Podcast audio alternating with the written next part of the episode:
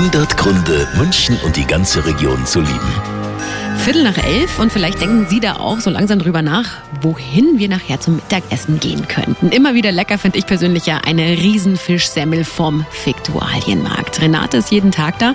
Sie arbeitet nämlich im Honighäusel und sie liebt unsere schöne Stadt. Ich finde einfach, dass München die schönste Stadt auf der ganzen Welt ist. Also ist wirklich meine überzeugende Meinung. Und vor allem München weil wir so tolle Plätze haben, so wie der Viktualienmarkt, weil es einfach einen gewissen Flair hat und nicht so diesen, diesen Großstadt-Flair wie viele Großstädte eben. Und deswegen finde ich München einfach eine traumhafte Stadt. 100 Gründe, München und die ganze Region zu lieben. Eine Liebeserklärung an die schönste Stadt und die schönste Region der Welt.